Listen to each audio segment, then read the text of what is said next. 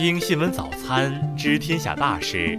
今天是二零二零年七月十六日，星期四，农历五月廿六。雨阳向您道一声早安。先来关注头条新闻：副局长家中被杀，嫌疑人逃亡后出家了。十八年前，因做生意连续失败，男子周某婷产生抢劫念头。在随机踩点后，他选择了四川省德阳市国税局涉外分局宿舍一楼住户作为抢劫对象。在抢劫过程中，他与宿舍住户原德阳市国税局涉外分局副局长谢某某发生搏斗，并致其死亡。作案后，周某婷潜逃。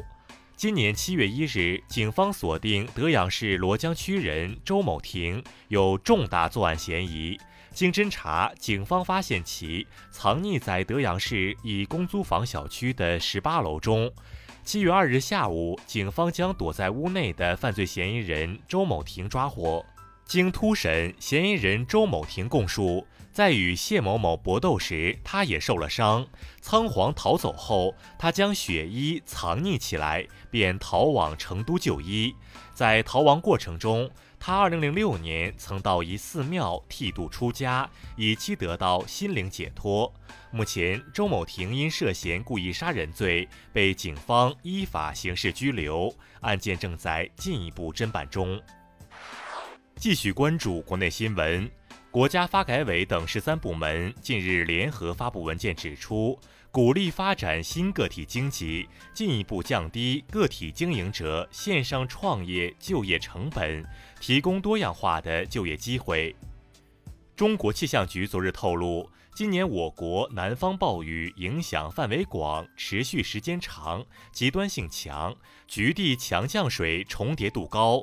从暴雨持续时间、强度和影响范围来看，今年长江流域持续性暴雨灾害比1998年偏弱。国家统计局公布的数据显示，2020年全国夏粮总产量14,281万吨，比2019年增加120.8万吨，增长0.9%。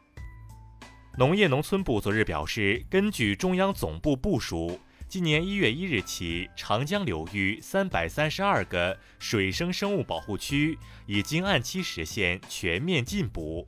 明年一月一日起，长江流域重点水域将实行为期十年的禁捕。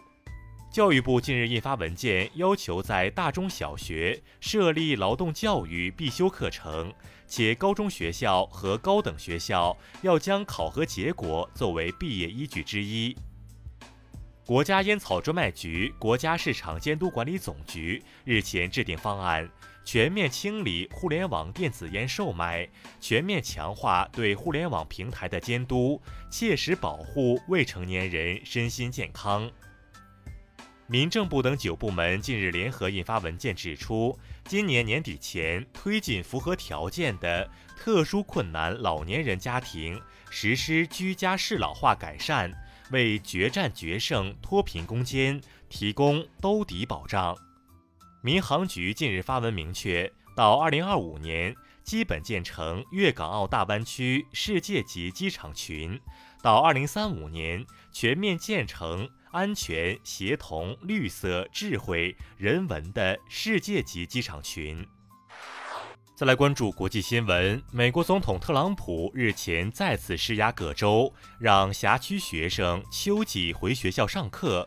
他表示，包括德国、丹麦等其他多国的学校均已开放，美国的学生返校也不会有问题。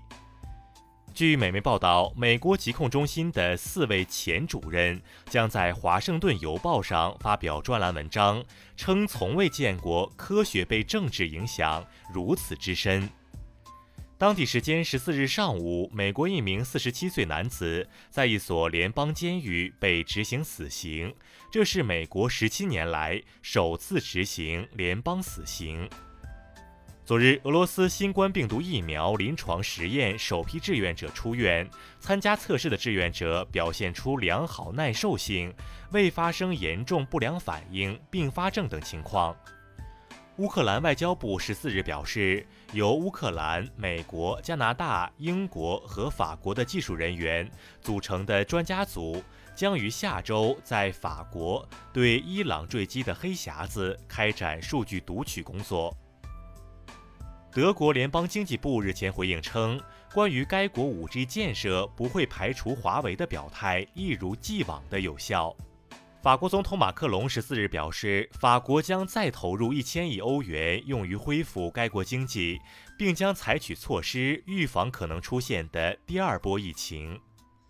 韩国产业通商资源部十五日表示，二零二零年上半年外商对韩直接投资申报额为七十六点六亿美元，同比减少百分之二十二点四。再来关注社会民生新闻。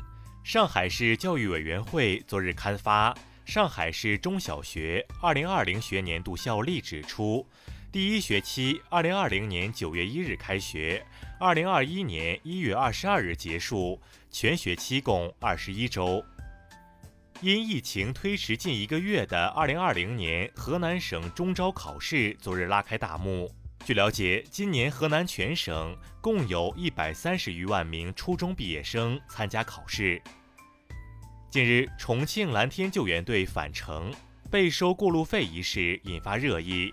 重庆交通局回应表示，由市应急局进行抢险救灾车辆性质认定后，才能退还费用。昨日下午，山东东营一停车场内油罐车发生冒罐燃烧。经初步了解，七名受伤人员已送往医院，事件原因正在进一步调查核实中。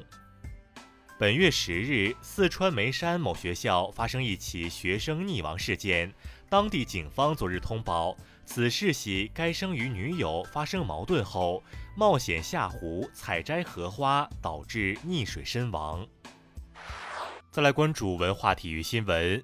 CBA 联赛继续进行，辽宁队一百二十五比一百一十八战胜吉林队，北控队九十六比一百零四负于新疆队。